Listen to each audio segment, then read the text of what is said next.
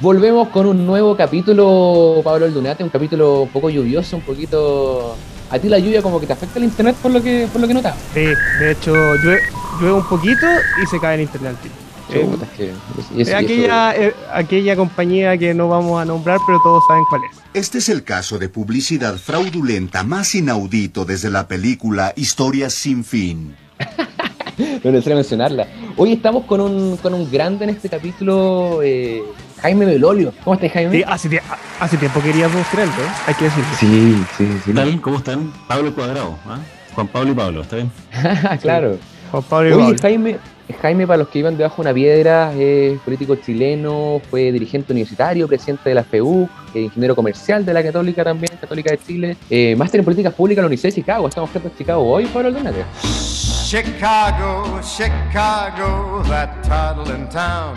El, el primero, Eh, Mira, yo siempre digo que el verdadero Chicago Boy es mi hijo, porque mi hijo nació allá, así que él sí que es Chicago Boy. Es, es Made in, U- Made in USA. ah, Real Chicago. Y además secretario general de la presidencia, de gobierno, perdón, del presidente Piñera. ¿Cómo está Jaime? ¿Cómo está la vida de, de- de- de- como civil? Más tranquila. Sí, más tranquila de todas maneras. La verdad es que, el, el- o sea, no me arrepiento ni por un segundo el, haber pasado a, estar en el gobierno. Fue, fue para mí una experiencia extraordinaria. Y, mm, pero era muy, muy, muy intensa. Y, en el Parlamento también. Y si quieres podemos conversar ahí más, largo, pero eh, una de las cosas que empezó a pasar, sobre todo después del 18 de octubre, es que ya no se podía parlamentar. ¿ah? Era muy difícil eh, el tener un diálogo en el cual nos escucháramos y en el cual eh, no fuera simplemente como para hablarle a, no tengo idea, a, a- a la cámara, al Twitter, al Instagram, a tu propio público, eh, una cuestión, se, se transformó en una cuestión muy sobreideologizada. Yo creo que eso le hace, le hace mal al debate político eh, y es lo que tratamos de, de mantener, al menos cuando estuvimos en la vocería, que siempre el diálogo fuera la forma de caminar y no a través de la cancelación. el- Se convirtió un poco en una asamblea universitaria. Eh, un poquito. Eh, de Pablo hecho, siempre cuando- tiramos la talla con eso. Sí, cuando tú mirabas, y de hecho a, lo- a los tipos hablando a veces en los discursos, em, literalmente no miraban la cámara de- del Congreso, ni siquiera miraban el resto de la sala, así cuando estaban hablando, sino que miraban su teléfono celular. Y miraban su teléfono celular porque le estaban hablando su barra. Pero eso no pro- hace propio de esta época. Sí, un poquito. No, qué lamentable. Oye, yo debo decir, perdón, Pablo, y ya con esto me callo para que pueda hablar tú, pero tengo que mandarme un carril. Un Bueno, carril. pero cuidado, no le va a gustar lo que voy a decir, pero, no nos vayan a funar. pero como bien decís tú, hace rato queríamos traer, hace rato queríamos estar con Jaime para poder conversar eh, de la contingencia, porque Jaime Berolio es quizá uno de los referentes liberales más, más destacables que tenemos en la política chilena. Pe- pe- pe- pero Jaime, ¿te consideras liberal? Sí, me considero dentro del liberalismo clásico, así que Ya. eso es parte de, de- de ser liberal, sí. Parte de la familia liberal. Muy bien. quizás futuro, futura carta Presidencial. presidencial. nuestro querido Jaime, pero, pero, pero, pero debo decir que, No sé, que- no sé. y, y- y esto te lo digo mirando, mirando, mirándote a los ojos, Jaime, que si en algún momento generaste como una fractura cuando dijiste que estabas por la prueba en el plebiscito de entrada, aunque claro, después rectificaste el camino y, frente a lo que pasó, eh, por el rechazo. Y ahí me lanzo con una pregunta, Jaime. He visto mucha discusión y mucho bloqueo, de cierta forma, o, o cuestionamiento en general, a cómo vamos a hacer la campaña en este plebiscito, quienes estuvimos presentes por el rechazo en el plebiscito de entrada. Hay mucho comentario de que, pucha, ese 22% que, que se esconda y que salgan otros. ¿Bajo qué pie o desde qué pie tú crees que nosotros, los que fuimos por el rechazo en ese plebiscito de entrada, podríamos ahora también salir y, y- no mantener la posición porque es un plebiscito distinto, sino ir también por la opción rechazo en este plebiscito? A ver, pr- primero so- sobre, mm, eh, sobre el plebiscito de entrada. Em, yo fui parte de ese 15 de noviembre y me siento absolutamente orgulloso, digamos, de que frente a una crisis social, política y económica la fórmula fuera con más democracia. Eh, y me declaro noviembrista y absolutamente no octubrista, eh, que es lo que algunos interpretaron en la constituyente pensando que el mandato de ese 78% que aprobó era un mandato octubrista, ¿ah? un mandato como de identidades radicalizadas que le pidieron a las extremas izquierdas que se pusieran de acuerdo entre ellas. No, eso no es lo que está pidiendo la ciudadanía y por algo es que hoy día uno ve eh, no solo la pésima propuesta que sale, que nos obliga a vivir separados, sé, unos privilegios inaceptables con eh, ámbitos legales distintos, con eh, una pérdida de poder y por tanto de equilibrios desde el Congreso, digamos, hacia el Ejecutivo y también un riesgo altísimo de politización en lo judicial. Dicho eso, yo estuve haciendo como seis meses campaña por el apruebo, en el, el de entrada. eh, y como Estuviste en el tú, podcast Tomás va a morir. Ahí está el registro. Audiovisual. ¡Uh! Eso tuvo que doler. paso el dato, paso el Sí. dato. Sí, y, y fue, y fue una larga discusión. Eh, y yo creo, o sea, algunas cosas de esas las mantengo absolutamente. Eh, eh, es decir, necesitamos una nueva constitución, de todas maneras. La, actual cumplió un ciclo, eh, yo creo que hizo beneficio relevante para nuestro país, eh, pero ya cumplió un ciclo. Eh, y hoy día mismo ya sabemos que eh, necesitamos una, pero no una separatista como la que nos están proponiendo. Y, por lo mismo es que yo no creo que aquellos que hayan votado rechazo en la entrada tengan que quedarse callados, digamos, o, o- o no pueden hacer nada, así como que los partidos tampoco son como el ALF. ¿ah? Eh, bueno, eso es demasiado. Ustedes son, mi- son millennials, pero. ¡No hay problema! Eh, ALF, No, eh, que, que- Sabemos quién es Alf. ¿Quién es, quién es Alf? Vi- Ya, muy vi- bien. Vimos la repetición de la serie. Eh, entonces, claro, no, no es que tengan que estar como escondidos bajo la alfombra o detrás del sillón, pero obviamente que el público al cual eh, uno tiene que ir a alentar, eh, y yo creo que se ha visto en la última semana, eh, que en el apruebo está solo la izquierda dura, eh, y en cambio en el rechazo eh, está obviamente el, mundo de la derecha, pero también está un mundo independiente y un mundo, un mundo de centro izquierda. Eh, y ahí es donde yo sí creo que lo- los partidos particularmente eh, tienen que eh, saber que para convocar a esas personas probablemente no son los mejores voceros, eh, sino que los mejores voceros son eh, personas de la sociedad civil, son personas que trabajan en distintos territorios, que tienen causas que son relevantes, eh, o ese mismo mundo de centro izquierda que te dice, mira, yo quiero que haya una nueva constitución, pero, pero no esta, pues, sino no hay una obligación de votar por una cuestión que, que- que está mal hecha y que solamente le da beneficios, digamos, a, la- a- la- a las izquierdas radicales. Eh, y, y yo creo que una manera de darse cuenta de la desesperación que tienen algunos hoy día sobre el, el, el apruebo es que empiezan a no tener argumentos y por tanto empiezan a Calificar. fustigar a todo aquel, claro, y, y en descalificar y entonces el facho pobre, el aspiracional y que son todos idiotas porque están engañados por la fake news y califican de fake a cualquier cosa que se interprete de manera distinta a la versión oficial. Entonces en el fondo es, es un, un declive eh, profundo de eh, la libertad de expresión, libertad de conciencia y de la capacidad de diálogo democrático. Eh, así que yo creo que sí tienen que estar aquellos todos. O sea, aquí no se necesitan absolutamente todos, pero particularmente uno tiene que ir a buscar a ese centro. eh, si uno pudiese graficarlo de una manera, es si Cast sacó un 44% en segunda vuelta contra Boric. ¿Cuál es el público que tú necesitas buscar? Es aquel que votó por el presidente Boric ahora y que no le gusta la, eh, la, la- la pro- la propuesta, que votó por Boric a veces porque votó en contra de Cast o que simplemente no fue a votar en esa segunda vuelta. Ese es el público que es, sensible que, eh, y que además es, mayoritario en Chile, eh, el que la, propuesta constitucional es mala, el 80% te dice que hay que rechazar para reformar o aprobar para reformar, y por tanto, ahí es donde están ese, eso- esos matices. Y como, como decíamos, la manera de, eh, de convocarlos eh, no es a través como de grandes discursos, sino que es a través de persona a persona, a través de referentes en los cuales ellos se sienten interpretados.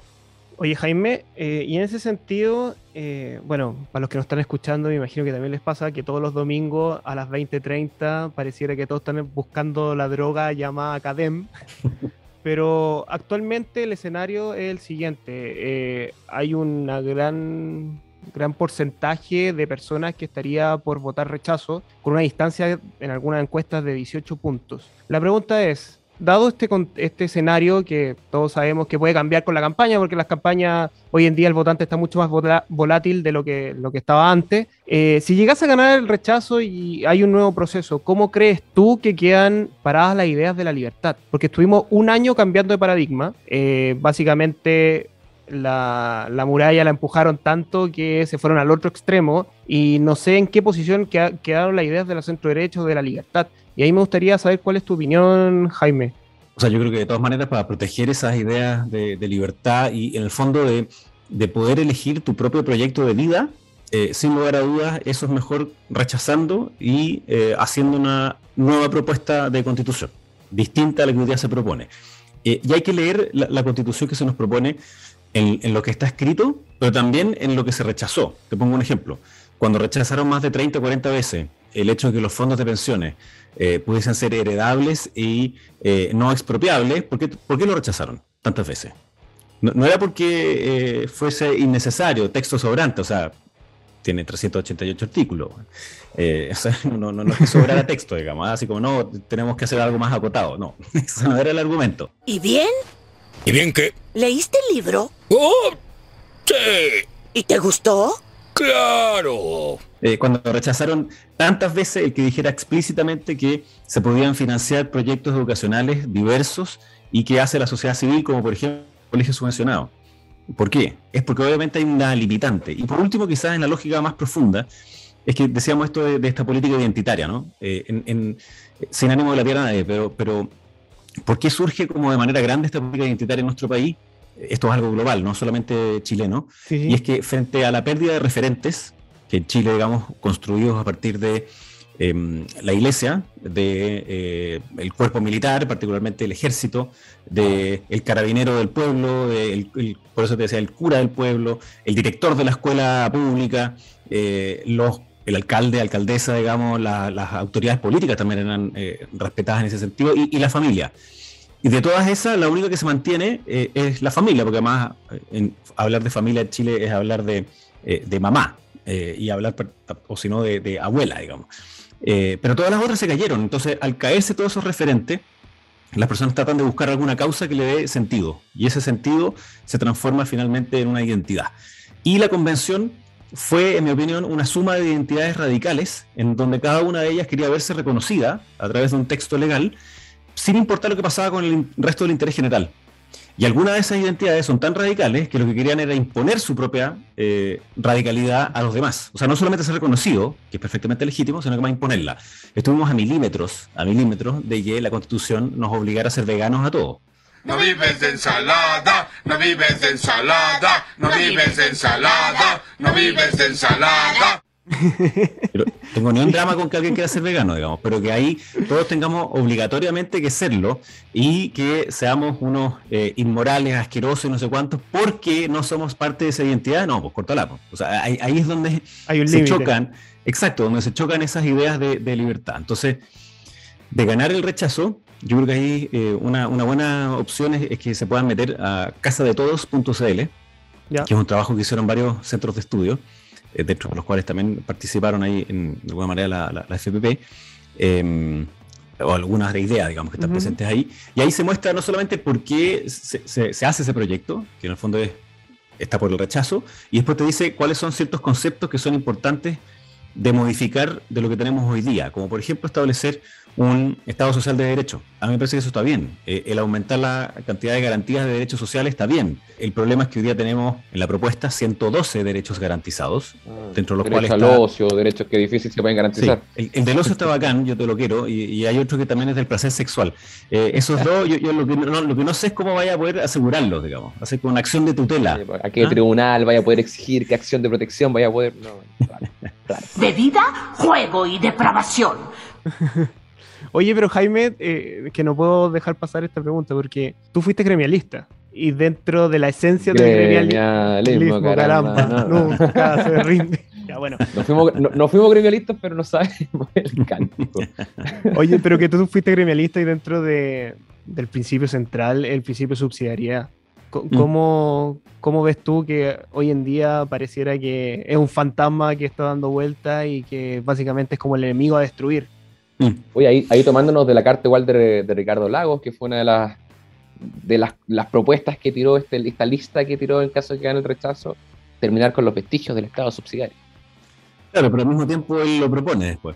eh, porque es como una palabra innombrable, ¿no? Eh, Claro. ¿qué, qué- qué- es la subsidiariedad? En, en la práctica es que el Estado no sea monopólico en la prestación de ciertos derechos sociales, digamos. Eh, Exacto. y eso es. Mm.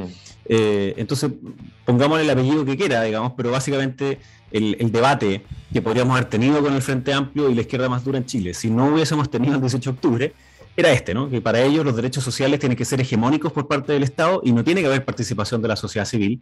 Por eso es que Atria, Jackson y compañía eh, no solo ponen cara amarga, que es algo común, sino que además escriben eh, en contra y les carga la Teletón Sí, les enferma, los saca de quicio. ¿Y por qué? Claro, dicen, pero ¿cómo es posible que el esta es la demostración del fracaso del Estado? Si uno dice, a ver, uno, ¿sería mejor si la Teletón estuviese administrada por el Estado? No. Dos, ¿cómo puede ser un fracaso cuando es, es una cuestión de la sociedad que aporta un bien público. Entonces, para ellos no existe bien público si no es proveído por el propio Estado. E- ese habría sido el debate si no hubiésemos estado, eh, digamos, en la situación actual con 18 de octubre. Entonces, el, aun cuando le podamos poner el apellido que uno quiera, eh, en esas, em, ¿cómo decirlo? En el poder desarrollar tu acción de vida, tu plan de vida, tus ideas, tus convicciones, por supuesto que tiene que participar la sociedad civil y por supuesto que aporta el bien público. La idea como decimonónica de que solo el Estado eh, eh, eh, es el único que construye ese bien público es absurda, no, no, no, no tiene sentido con la realidad. Eh, y además ellos como, si es del Estado es bueno, ¿ah? entonces si tiene el root del Estado la cuestión va bacán. ¿Y qué es lo que hacen las personas con sus pies ¿ah? cuando deciden? No les importa si el root del hospital es eh, público o privado, les importa que los operen al momento que hay que hacer y que sea de calidad. Y por eso hay más de 6 millones de personas que utilizan servicios privados.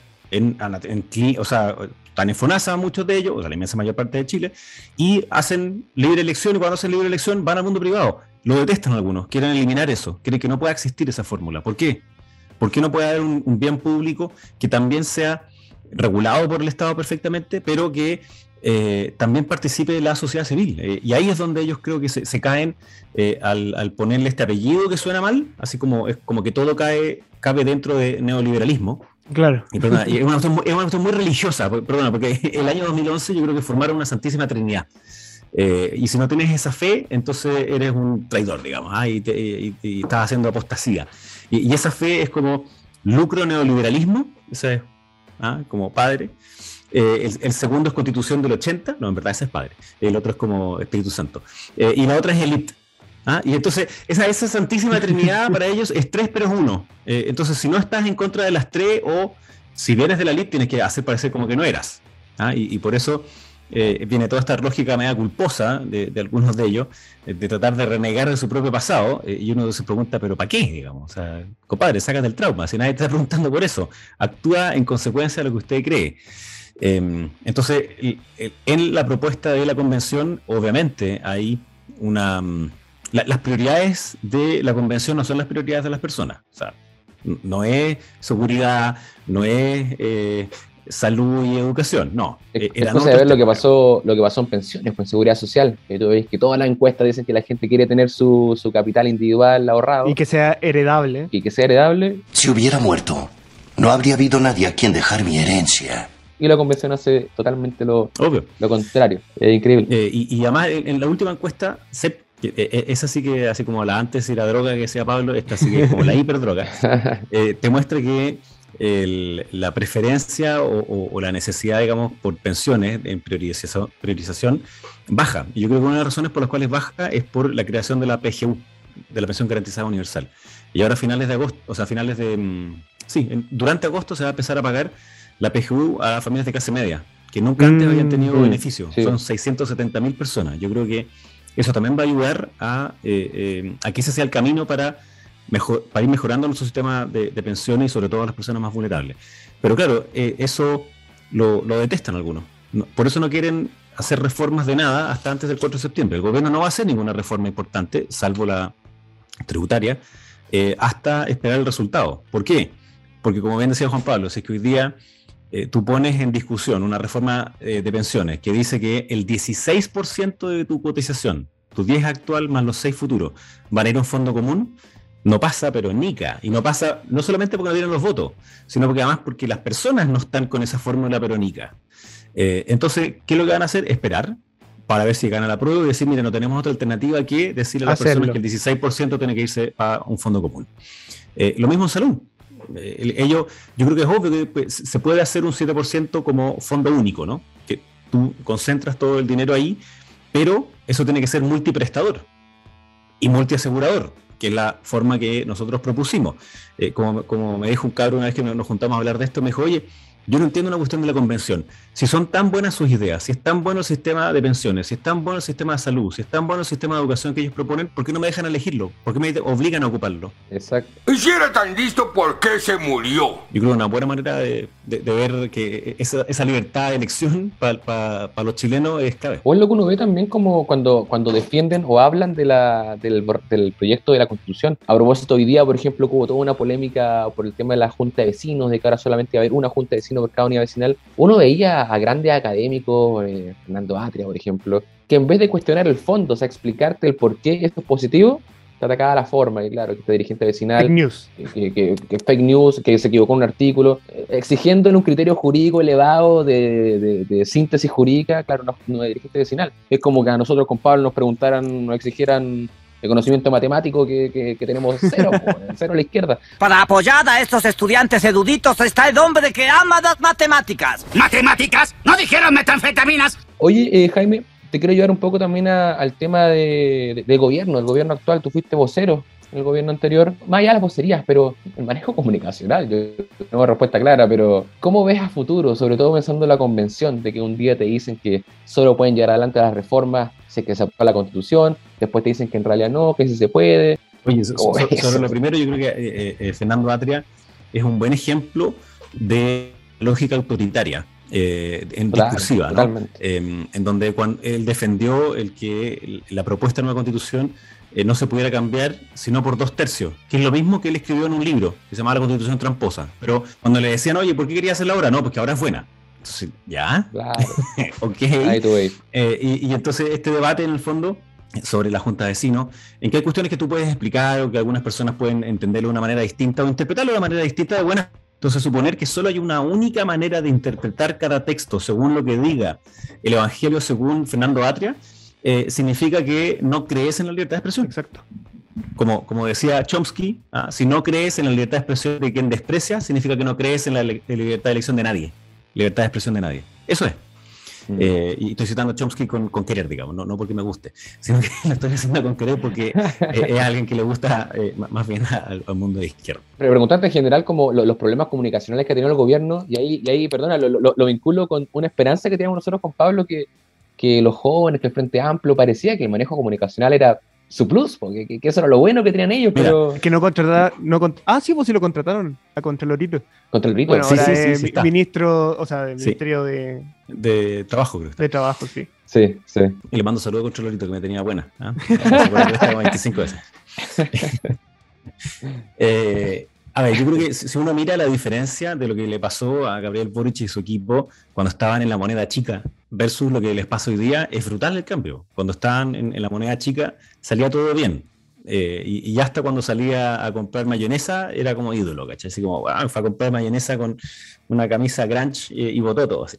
Ya, bacán. Pero, pero lo- lo- yo creo que una de las cosas que les pasa a ellos es que Boric eh, es el mejor del gabinete. Entonces eso es un problema para el presidente, porque tienes que exponerlo a él frente a todas las materias. Segundo, obviamente el ministro Marcel y, y- y la vocera, la Camila Vallejo, lo han hecho bien en su rol, pero eh, el problema es que tienen que dejar callado todo el resto, po, porque cada vez que hablan, meten las patas en alguna cuestión y, y justo hoy día ya tienen un problema ahí entre eh, la ministra Vallejo y el ministro Marcel.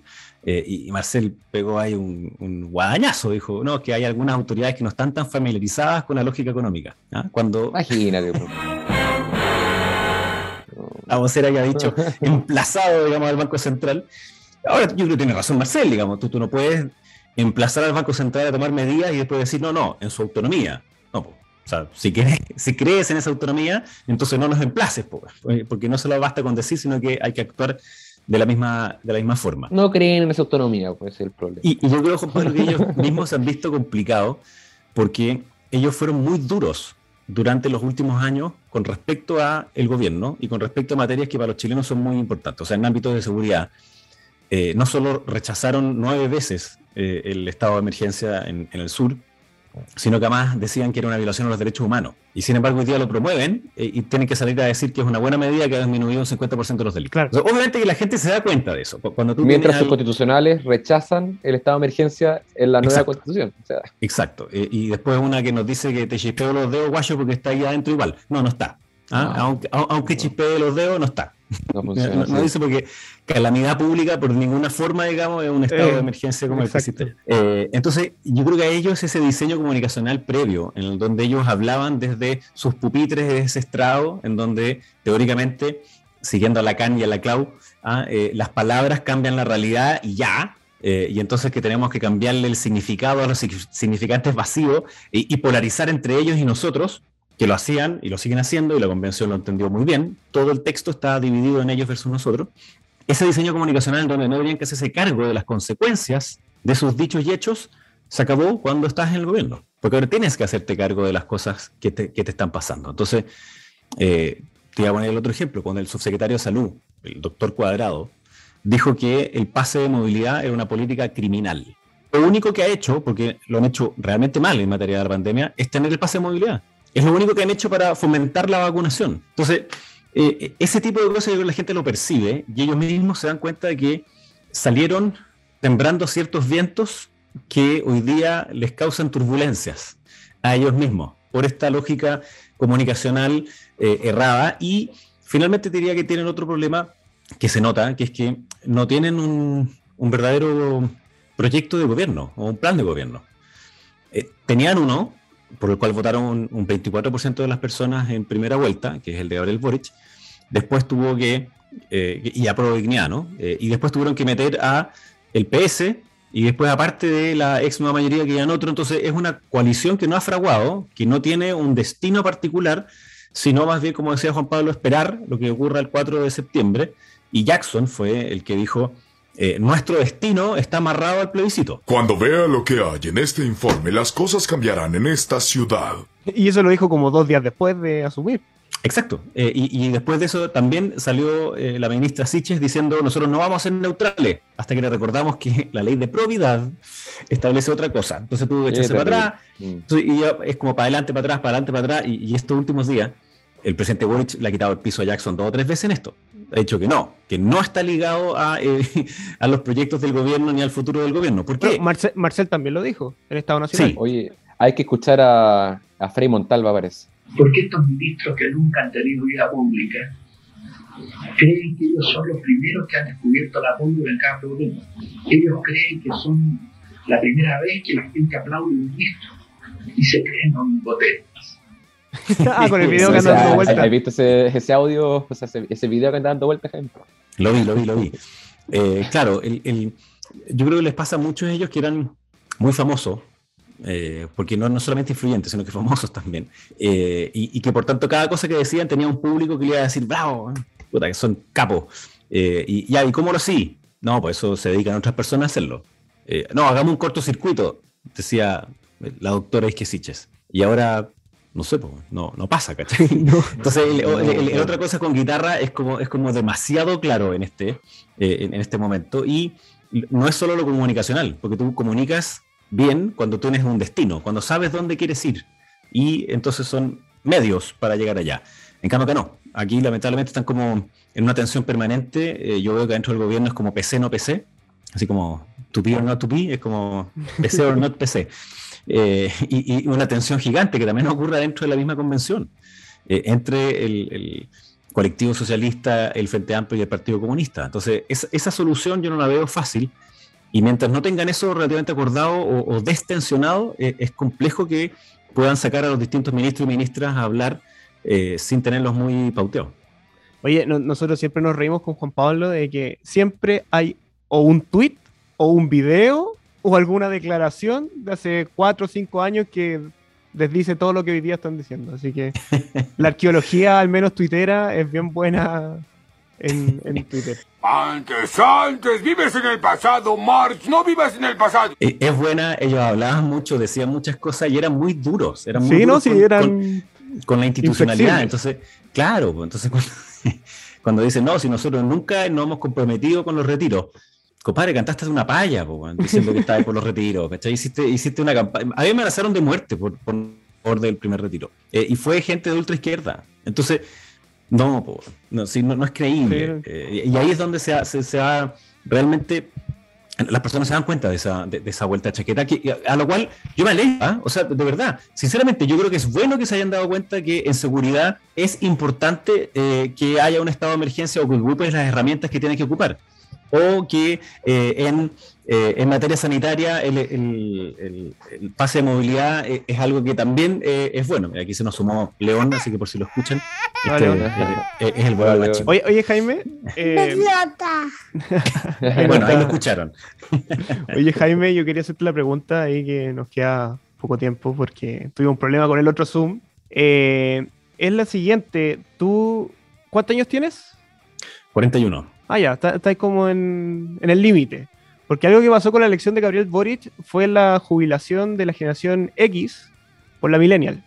yo, yo, creo que estáis dentro de la millennial. Es millennial, eh, Verolo, sí. Podemos definir a un millennial como alguien nacido entre 1982 y 2000, o alguien a quien le gusta la salsa esriracha y Austin, Texas, y cree que tiene personalidad. O sea, yo nací el 29 de noviembre del 80, así que eh, casi... Ah, no, millennial. No sé, es como el 81, 82, creo, los millennials. Sí, dicen algunos 81, pero mira, pero yo, quería hacer la, pregunta. la pregunta, eh, ¿cómo ves tú la renovación de la derecha? Porque vemos que están los mismos de siempre. algunos han jubilado, sí, pero como que no se ve ese, esa renovación que sí pasó. Bueno, el Frente Amplio tuvo que construir su camino propio y irse del paraguas de los padres. Pero ¿cómo lo ves tú en la derecha? Si es que va a pasar eso o no. El, camino del Frente Amplio es un camino de ruptura. Eh, yo creo que el camino tiene que ser de renovación, lo cual no significa que te vayan a regalar el espacio. Eh, eso, no ocurre. Pero hoy día sí tienes eh, figuras como por ejemplo Javier Macaya eh, en, la UDI, que eh, es, distinto a los liderazgos de antes, o sea, no, cabe duda, y creo que ha jugado un rol súper relevante también en, dar esa confianza que es necesaria para los chilenos de qué es lo que ocurre en caso que gane el rechazo. Y es que necesitamos hay nueva constitución y hay ciertos aspectos que están ahí puestos, como les decía ahí en casa de todos.cl. Em, y, ellos, al tener que romper fueron muy radicales, por ejemplo, en contra de la concertación, la nueva mayoría, contra Ricardo Lagos particularmente, que, no es tan extraño, ¿ah? porque hay ojo que también es una cuestión global, o sea, es, Mélenchon en Francia, es Jeremy Corbyn en Inglaterra, es Bernie Sanders en Estados Unidos, que son todos viejitos, digamos, eh, y es el Podemos en España. Entonces ellos, ellos siguieron esa lógica, ahí no, ahí no eran viejitos. Eh, León. No, quiere, que parece que quiere sacar cosas del closet. Eh, ya, mi amor. Y, y, entonces, dentro de la derecha, e, eso no ocurrió. Y yo a veces creo que las elecciones funcionaban como una especie como de, anestesia para los problemas políticos. Porque como igual los partidos sacaban alcaldes, concejales, diputados, senadores, era como ya, bueno, en otro momento vamos a discutir de esto. Pero creo que ya, ya llegó ese momento. O sea, gane la prueba o gane el rechazo. Eh, es obvio que eh, uno tiene que preguntarse qué es lo que defendió, pero sobre todo qué es lo que promovió eh, y qué es lo que quieres promover en adelante. Y, ahí tenemos esa oportunidad ahora. Y los liderazgos dentro de la centro-derecha creo que se van a ir dando naturalmente. Yo no creo que tenga que ser algo forzoso. Y sí creo que hay, hay varias figuras dentro de la misma convención, hay varias figuras políticas más jóvenes que creo que van a ser por ejemplo, eh, y, eh, Neumann, y Mena, y, varios, digamos, la Rocío Cantuarias también, varios que, que de todas maneras me encantaría verlos eh, en, la política en el futuro porque jugaron un rol relevante. Y por, y por fuera está Pancho Rego. Pancho Rego también, crack. Pablo, Pablo Aldunate. Juan Pablo sí, y, y, ustedes también, obvio, obvio. Sí, bueno, sí, están como las condiciones ahora muy buenas, precisas precisamente para ese recambio. Tenemos como, se dan las condiciones materiales para que se pueda dar que algo que quizás no nos había pasado en otros momentos.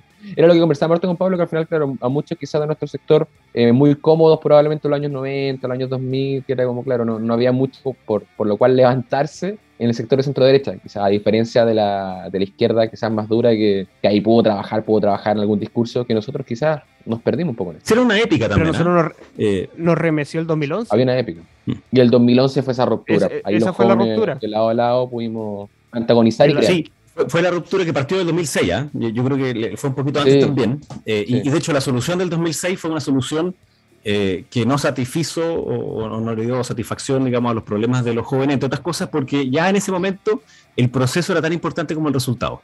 Eh, y, las mismas causas del 2006 se siguen manteniendo de alguna forma en el 2011, más otras adicionales superpotentes como regionalización y feminismo, pero eh, ahí es donde tienen razón ustedes, se, asienta como el ya, ok, aquí hay una cuestión que es diferente. Eh, y, por ejemplo, Miguel Crispi, que estaba en el Partido Socialista, se sale. Después de negociar, eso sí que, después, perdón, después para negociar que George Jackson entrara al Congreso sin competencia.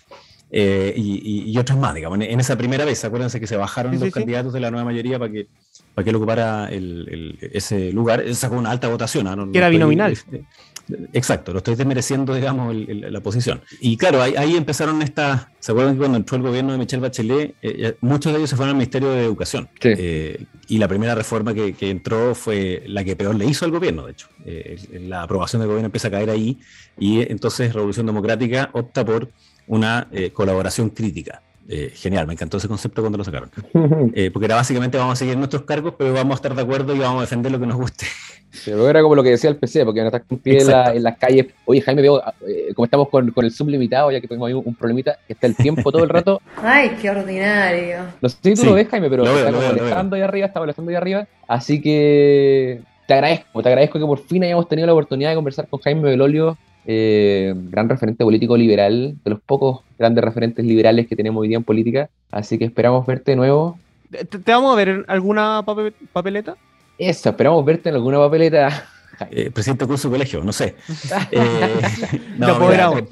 Claro, por ahora no lo sé. Pues justo eh, ahora que van a ser una, una sola. Ah, ¿Qué podría ser? Mira, yo, primero felicitarlos a ustedes por, por, el podcast. Yo creo que es clave eh, el, que, mm, el que haya más ideas liberales dando vuelta, discutiéndose y, y, que estén debatiendo. porque una de las razones por las cuales feminismo, no, aparece la lógica del feminismo liberal o igualitario, mm. digamos, en el cual yo sí creo. O se habla de eh, medio ambiente y al tiro uno lo, asemeja con el anti-extractivismo y el ecologismo profundo, digamos, y no con la lógica de poder eh, tener un crecimiento sostenible en el tiempo y sustentable, es porque hemos estado en silencio en esas materias, que son complejas de debatir, no estoy diciendo lo contrario. Pero yo, entre el feminismo radical y el feminismo eh, igualitario, me quedo con el feminismo igualitario. Eh, entre eh, el medioambientalismo radical ecocéntrico, como le llaman, versus el de un desarrollo sostenible, me quedo con esa. Y, yo creo que son muchas las personas que creen eso. Estoy convencido que no solamente hay que salir a defender ideas, sino que a promover ideas. Así que lo, felicito por, por, esa pega. Y, hay que dar la pelea al final, porque como eso al final como que dejamos tirados como, pucha, no, el feminismo de izquierda, en vez de, claro, darse cuenta que hay un feminismo liberal. Exacto, y decir, ¿por qué no? hay ciertas ideas que, son perfectamente, eh, no solamente compatibles, sino que buenas, digamos, en, la lógica liberal. Y, eso nos, hace falta más reflexionar, que yo creo que es algo que sí hace harto eh, la izquierda eh, en las universidades y fuera de las mismas, así como también nos falta ese trabajo territorial que hoy día se está haciendo mucho más y aceleradamente, que lo, también lo, lo felicito.